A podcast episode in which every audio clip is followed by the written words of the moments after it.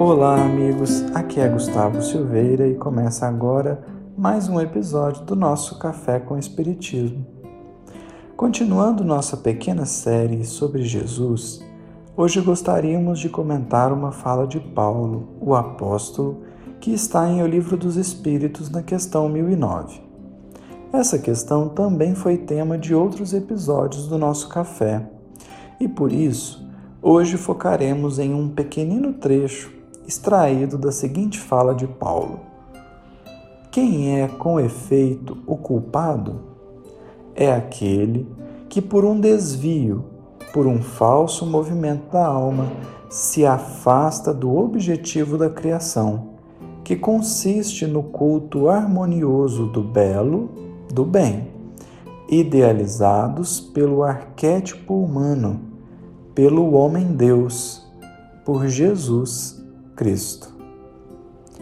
Em poucas palavras, Paulo disse muita, mas muita coisa. Aqui focaremos na parte em que ele se refere a Jesus como o arquétipo humano. A palavra arquétipo tem vários sentidos, mas veja que interessante. Um dos significados que ela pode assumir é modelo ao qual se atribuem perfeição ou sublimidade. Em outras palavras, Paulo estaria evocando aqui a ideia da questão 625. Jesus é o modelo perfeito de um ser humano. E se assim é, necessário se faz que venhamos a olhar intensamente para Jesus para a forma com que ele viveu, porque ali está a melhor maneira de viver e de ser. Aqui então, lembramos do nosso querido Emmanuel, quando no livro Pão Nosso, capítulo 80, disse assim: Seja o vosso falar sim, sim, não, não, recomenda o Evangelho. Para concordar ou recusar, todavia, ninguém precisa ser de mel ou de fel bastará lembrarmos que Jesus é o Mestre e Senhor não só pelo que faz, mas também pelo que deixa de fazer. Jesus é o Mestre e Senhor não só pelo que faz, mas também pelo que deixa de fazer. Essa é uma extraordinária verdade que precisamos rememorar sempre. Por vezes, queremos abraçar o mundo só que nem Jesus fez isso.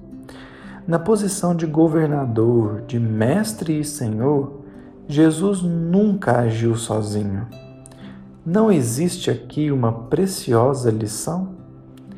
Essa semana, ouvimos uma mensagem de um pastor evangélico em que foi dito algo que nos ajudará aqui hoje.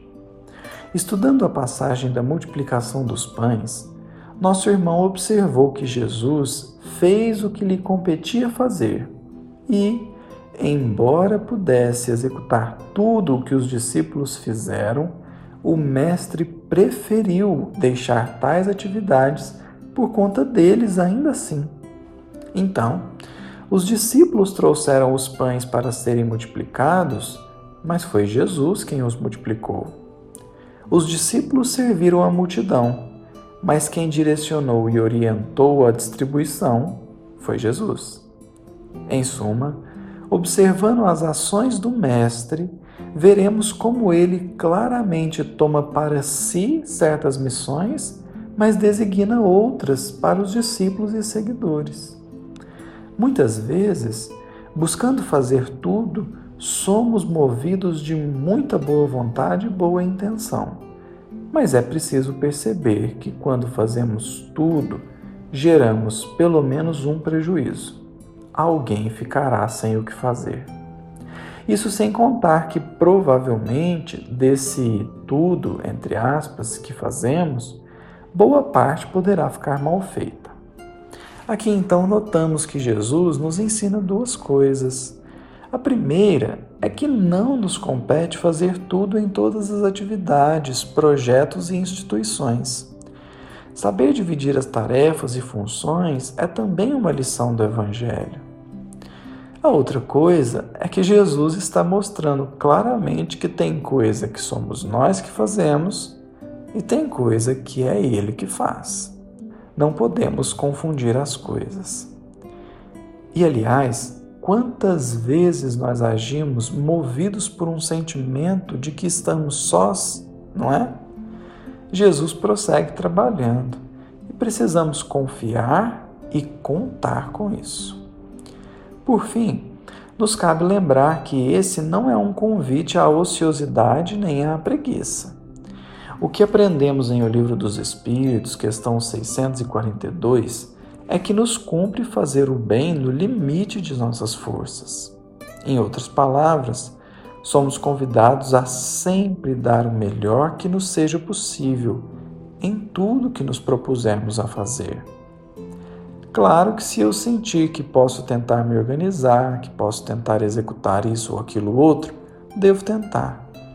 A questão é quando eu me imponho seguir em uma carga que está além das minhas forças, sob pretexto de evolução espiritual ou de autoflagelação, quando na realidade significaria um profundo exercício de humildade dizer: não consigo, preciso ceder porque tentei ultrapassar meu limite.